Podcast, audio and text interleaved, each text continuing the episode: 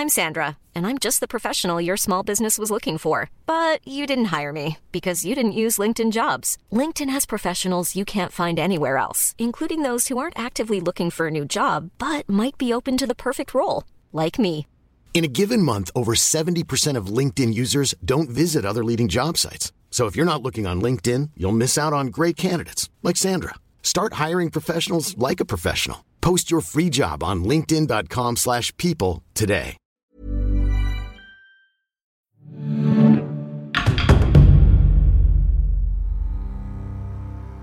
Era una noche cálida de verano en Alejandría, cuando Julio César convocó a su palacio a los gobernantes conjuntos de Egipto, Ptolomeo XIII y su hermana Cleopatra.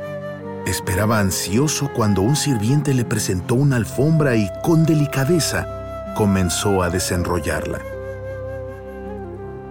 Cleopatra emergió ante la mirada perpleja del general romano con una belleza tal que César se enamoró inmediatamente. Así, en un abrir y cerrar de ojos, una joven de 21 años tenía a un hombre en el ápice de su poder y que le doblaba la edad arrodillado frente a ella. Es una linda historia y sin duda la fascinación de la gente hacia el encanto de Cleopatra jamás ha vacilado. Pero resulta poco claro cómo era realmente detrás de la fantasía masculina. Pero reducir a la reina a sus poderes seductores sería un error. Cleopatra era ante todo una gran política. A raíz de su ambición, fue ferozmente odiada por sus rivales, todos hombres, quienes la encasillaron con una mala reputación. ¿Será posible descifrar quién fue la verdadera Cleopatra detrás de los prejuicios históricos acerca de la reina de Egipto? Estás escuchando Ecos de la Historia, detrás de las leyendas, el podcast que te cuenta las verdaderas historias de algunos de los héroes más legendarios. Mientras la franquicia de Assassin's Creed cumple 15 años, viajarás de regreso a través de 25 siglos de historia para conocer a los hombres y mujeres cuyo destino los llevó a la grandeza. Descubre sus relatos. Revive sus leyendas.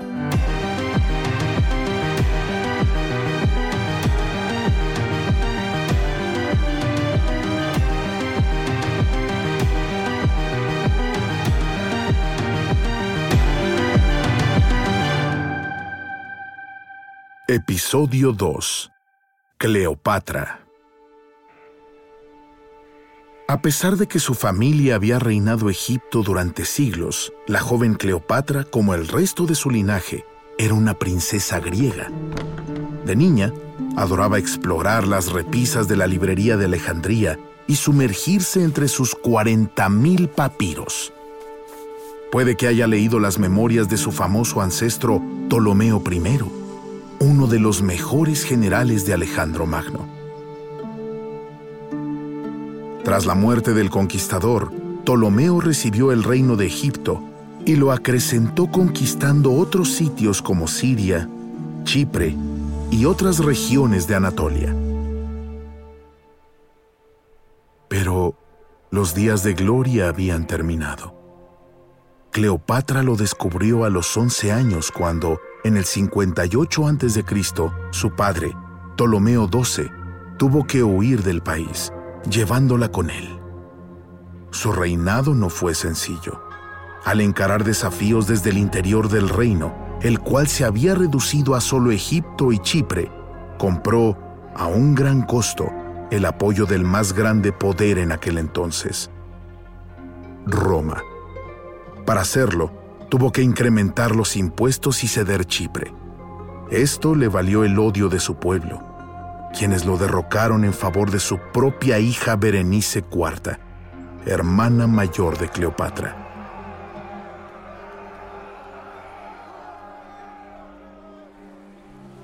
Conforme escapaban hacia Roma, Cleopatra presenció la humillación de su padre. Ptolomeo rogó por apoyo para montar su regreso al poder, todo esto bajo la mirada de su hija. Finalmente, el gobernador romano de Siria aceptó ayudar. A cambio de una cantidad astronómica de dinero, envió a sus soldados a derrocar a Berenice. En el 55 a.C., Ptolomeo XII volvió a su trono, pero ahora Roma tenía control sobre Egipto. Este fue el país que el rey dejó para sus hijos al morir en el 51 a.C., después de confiarle a los romanos su último deseo. Cleopatra, de 18 años, debía reinar al lado de su hermano menor, Ptolomeo XIII, de tan solo 10. Fue entonces que la joven reina se convirtió en heredera de una dinastía griega con un pasado prestigioso, pero cuyo ocaso había llegado. Sin embargo, ella conocía una realidad política clave. Tendría que tratar con Roma para recobrar la antigua gloria de su reino.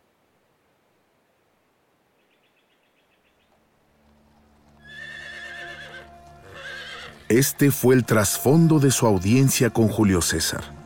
El general romano llegó a Alejandría a finales de julio del 48 a.C., tras derrotar a su rival, Pompeyo.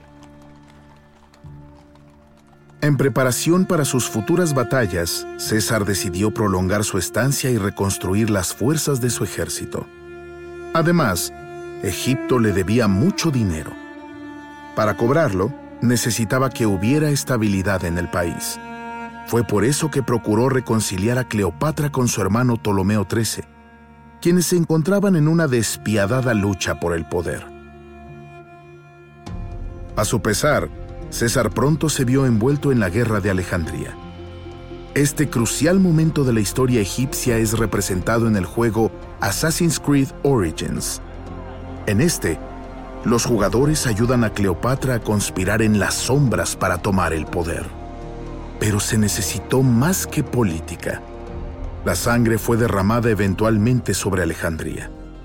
La gente de la capital, quienes apoyaban a Ptolomeo XIII, rodeó el palacio. Se desató la batalla. César arriesgó su vida para triunfar sobre los partidarios del joven rey. Un rey que al inicio del 47 a.C terminó por ahogarse. Para Cleopatra fue una victoria absoluta. Ahora el reino de Egipto era totalmente suyo y disfrutaba de la protección del soberano de Roma. Y, lo más importante, estaba embarazada de su hijo, Ptolomeo César, quien nació al cabo de unos meses. Está claro que César terminó al lado de la reina por una cuestión de circunstancias. Pero el amor a primera vista no lo explica todo, aunque parezca real. La poderosa pareja nunca se separó, y Cleopatra pasó mucho tiempo en Roma, donde recibió los honores propios de una reina. Estuvo allí el 15 de marzo del 44 a.C. cuando, acusado de pretender instaurar una monarquía, César fue asesinado. Roma cayó en una guerra civil. Los partidarios de César, dirigidos por el general romano Marco Antonio, y Octaviano, el hijo adoptivo de César, pelearon en contra de sus asesinos, Bruto y Casio. Cleopatra, quien había vuelto a Alejandría, fue prudente y no tomó lados el resultado de la guerra parecía muy incierto. Ella buscó conservar su reino por encima de todo, lo cual es prueba adicional de que su relación con César fue al menos tan política como romántica. Pero, tras la victoria definitiva de los partidarios de César dos años después de su muerte, Cleopatra tuvo que justificar su estrategia pasiva. Fue por ello que Marco Antonio la convocó. Se ha escrito mucho acerca de este encuentro y de la larga relación entre ellos. De acuerdo con datos históricos sesgados, Cleopatra utilizó su seductora magia negra para hechizar a Antonio. Se decía que utilizó pociones y brujería para enamorarlo, de la misma forma que hizo con César. En realidad, la reina sedujo al general utilizando su gran habilidad política. Informada del gusto que tenía Marco Antonio por el lujo de las monarquías orientales, la reina apareció frente a él con todo el esplendor de la realeza egipcia, donde la reina era comparada con la diosa Isis y propuso que formaran una pareja real y divina en la cual Marco Antonio, gobernador de las provincias orientales del Imperio Romano, podría hallar una fuente de autoridad política. La nueva pareja fue tanto glorificada como difamada, pero los escritores de entonces fueron unánimes. La reina hechizó a Antonio durante 11 años, alejándolo de los intereses de Roma. En realidad, este retrato sombrío era el resultado de la propaganda de Octaviano y sus seguidores. Octaviano pasó de ser aliado de Marco Antonio a ser su rival y condenar la cercana relación que tenía con la reina.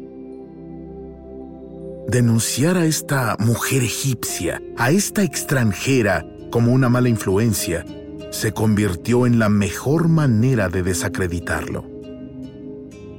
Cuando Antonio pasó el siguiente invierno con Cleopatra en Alejandría, los datos históricos tendenciosos relataron su vida de exceso, bebida y libertinaje. La anécdota de la perla contada por Plinio el Viejo es un buen ejemplo. Para probarle a su amante que podía gastar 10.000 sestercios en una sola comida, Cleopatra se quitó la perla de uno de sus aretes para disolverla en una copa de vinagre antes de consumir el brebaje de un solo trago. Cuando Marco Antonio finalmente dejó Egipto en el 40 a.C., los amantes se separaron durante tres años. A lo largo de ese tiempo, la relación entre Marco Antonio y Octaviano se deterioró.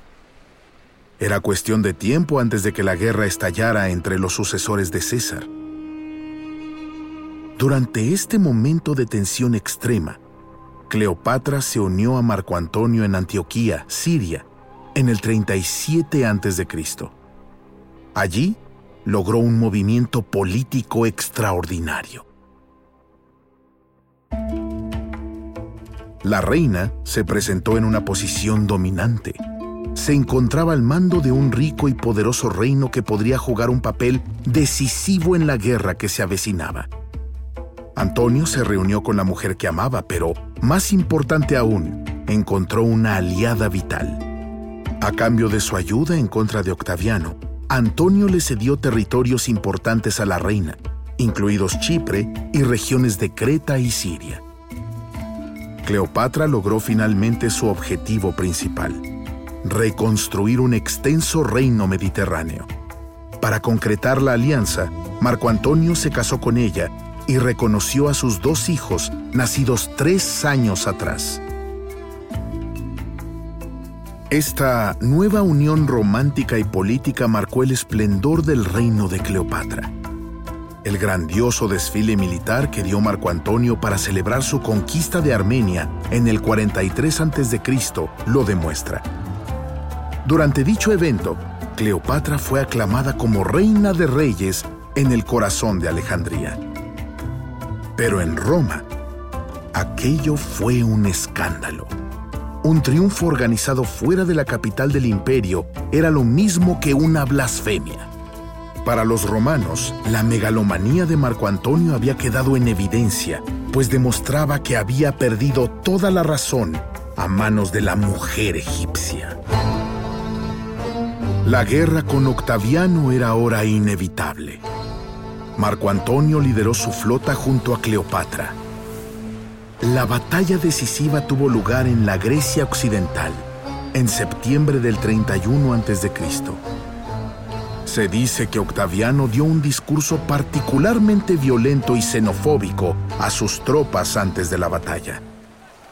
Señaló a Cleopatra como una mujer egipcia maldita que adoraba a reptiles y bestias como dioses y quien había transformado a caballeros romanos y senadores en eunucos.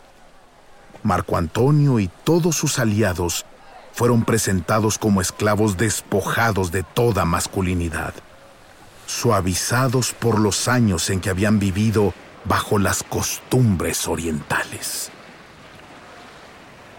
Si hablamos de guerra naval, Marco Antonio y Cleopatra fueron rápidamente superados.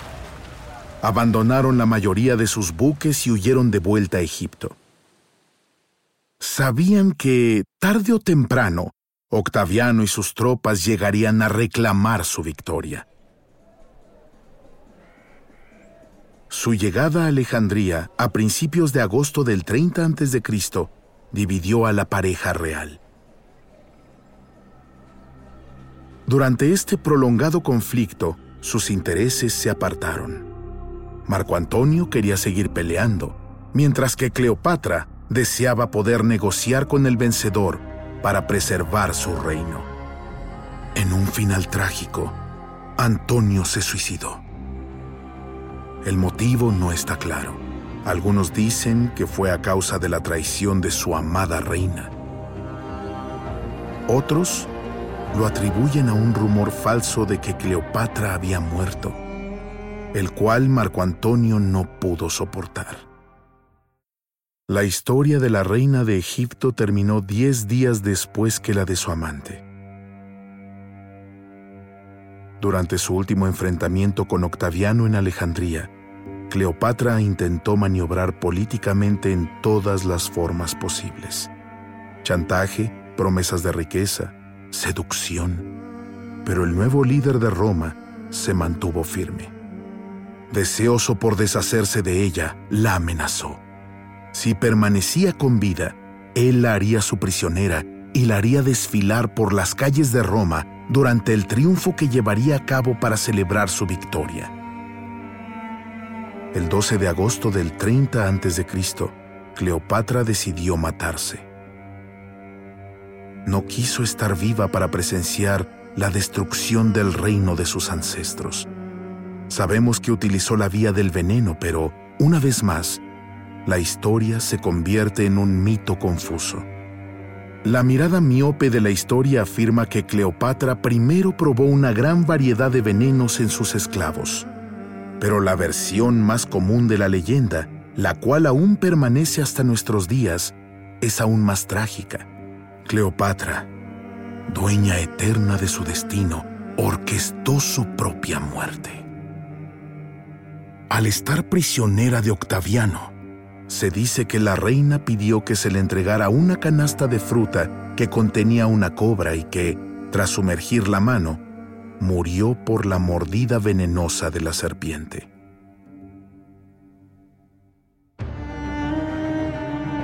Un año después de la muerte de Cleopatra, una estatua de ella con una serpiente enredada en el brazo desfiló a través de las calles de Roma. Octaviano celebró su triunfo sobre la última reina de Egipto y, al hacerlo, impuso esta versión de su muerte para los siglos venideros. Detrás de este odioso retrato fabricado por la propaganda, marcado por el sello del chauvinismo machista y la xenofobia, Cleopatra sigue siendo, en su mayoría, un enigma. Una cosa es cierta.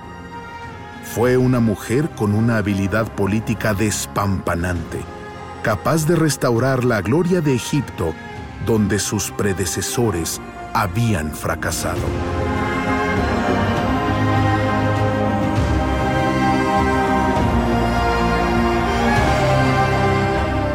Gracias por escuchar Ecos de la Historia, Detrás de las Leyendas, un podcast de Ubisoft producido por Paradiso Media.